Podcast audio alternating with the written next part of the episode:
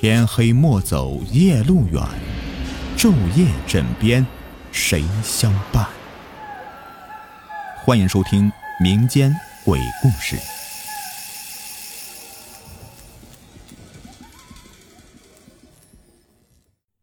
深夜吉他声。小智从小就对音乐特别感兴趣，直到长大以后出社会，对音乐的追求还是有增无减。家里有五个小孩的家庭，生活不富裕，但也勉强可以保持正常生活，填饱肚子。除此以外，家里也没有多余的钱可以让小智去追求自己的梦想。小智知道家里的情况。他从小就很懂事，没有乐器可以奏乐，他想到用树叶合并在一起，也能吹出好听的旋律。到后来的家境好一些时，家里的兄弟姐妹们都去上学了，每每放学以后，在乡间小道上，总能听到几个小孩子嬉闹声，跟一首极具乡间味道的曲子悠扬的回荡着。尽管现在长大了。也没有再拿叶子当乐器的小智，仍旧对音乐有着很浓厚的执着。每个月他都会把工资分为三份，一份自己的，一份是给家里的父母亲，最后一份是准备给自己买一支心仪的很久的吉他。据说那个吉他是九十年代的红遍香港的一个乐队主唱拿过的吉他，以前苦于店主怎么都不肯卖。最近店主居然主动打电话联系自己，说店铺不打算开了，准备把店里的那个吉他全部拍卖掉。这个消息对小智来说无疑是一个天大的喜讯。小智心里庆幸之前去吉他店里的时候把手机号码放那里了，不然恐怕这把吉他就跟他已经无缘了。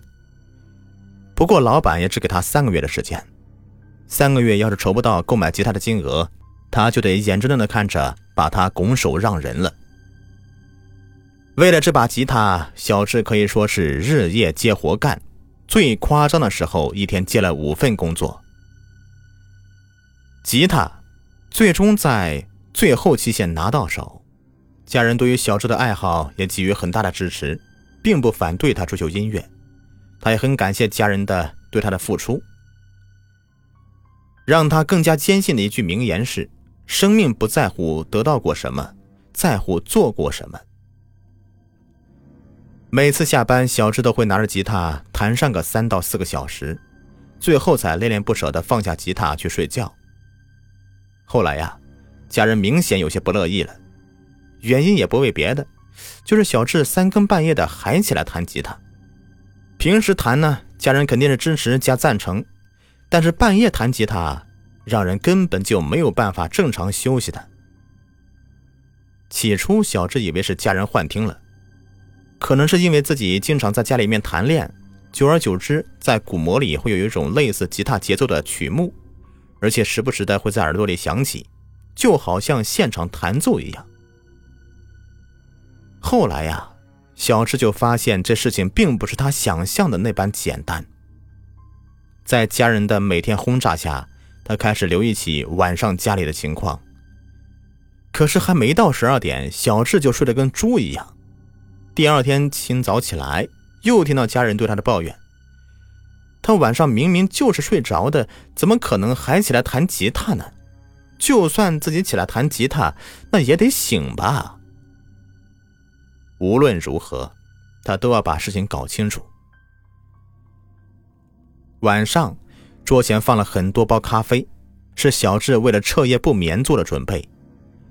但是做起来又是那么不容易的，困意开始袭来，小智一下子开封了三大包咖啡，咕噜咕噜的一饮而尽。眼看着十二点就快到了，吉他还是安静的躺在架子上面没有动。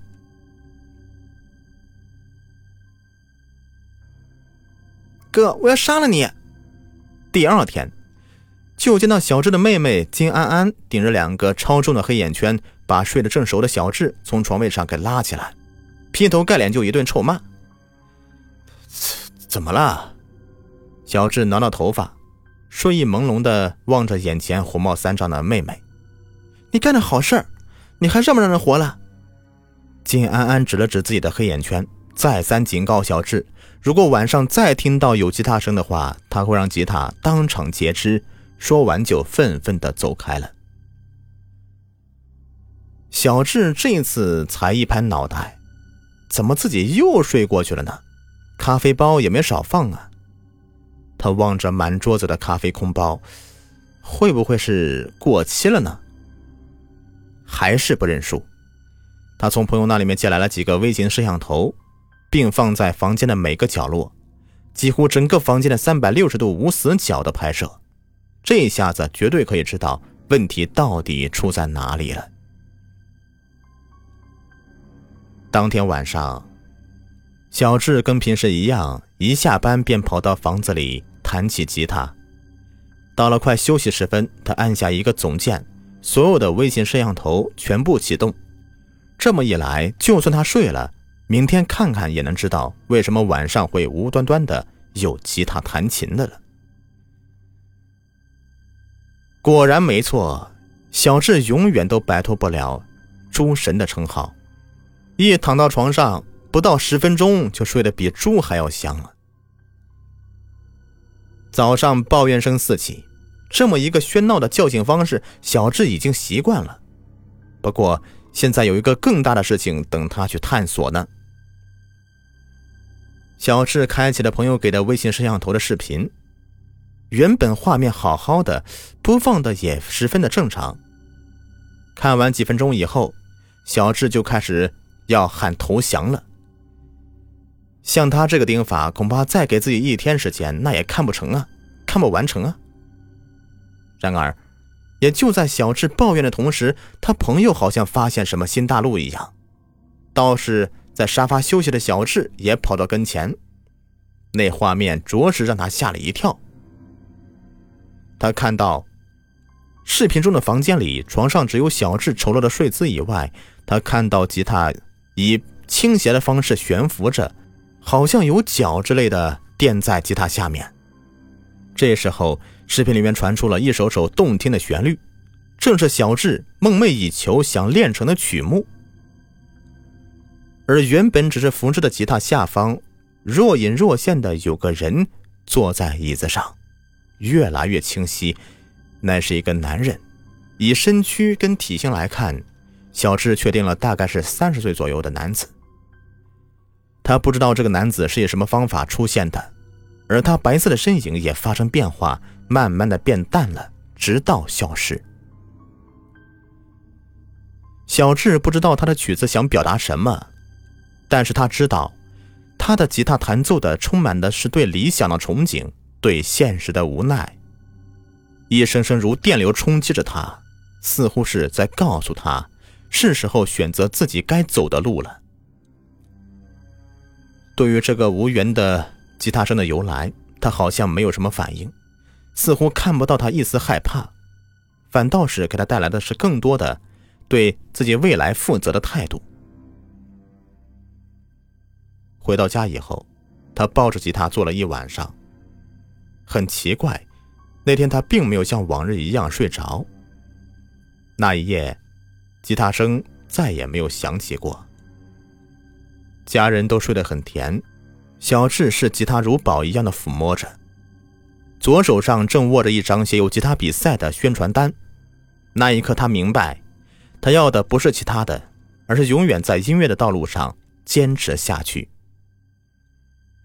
好，故事已播完，感谢收听，喜欢听我讲故事，别忘了点击订阅、收藏，还有关注我，下期再见，拜拜。